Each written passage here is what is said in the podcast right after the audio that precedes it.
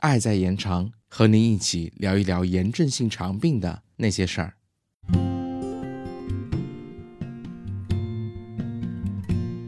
嗨，你好吗？我是小白，我们又见面了。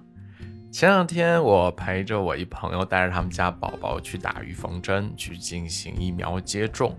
然后在打针的时候，看着小宝宝在那儿哭的，哎呦，痛彻心扉，真的很让人心疼。然后在这之后，我就联想到我们之前聊到的炎症性肠病患者的接种疫苗的时机，啊，所以本次的节目我就想来跟大家一起聊一聊有关于 IBD 患者接种疫苗的选择有哪些。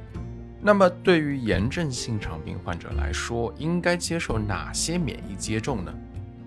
首先，请记得尽量告知您的医生您之前接种过的疫苗种类，并协调 IBD 药物治疗的开始时间，尽量保证在治疗前接种常见的感染疫苗，其中包括麻疹、水痘、白喉、百日咳、破伤风、脊髓灰质炎、甲肝，还有乙肝疫苗等等。同时，我们推荐 IBD 患者接种灭活的流感疫苗和肺炎球菌疫苗，用来防止每年的流感爆发，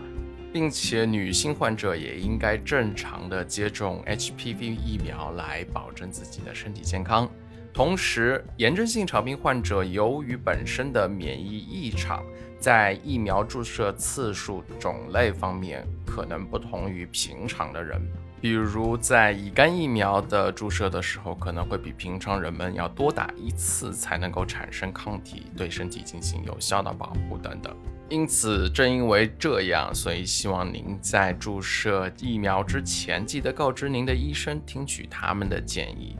尽量的避免因为接种时期或者种类不合适而造成的不良事件。除此之外，对于一些紧急情况需要接种的疫苗，比如说狂犬病疫苗或者破伤风疫苗来说，您可以按照常规的方法进行接种，这是没有问题的。就像狂犬病疫苗来说，狂犬病疫苗可以说它是归在死疫苗这一类的，所以对 IBD 患者来说相对是安全的。而破伤风疫苗属于类毒素疫苗，对于一些免疫力较低的人群也是比较安全的。好了，今天的节目就这么多。通过我的短暂介绍，你有没有对 IBD 患者接种疫苗这方面有更多的了解呢？如果没有，请在评论区留言，或者对你的医生发出提问吧。好了，我是小白，我们下次再见喽。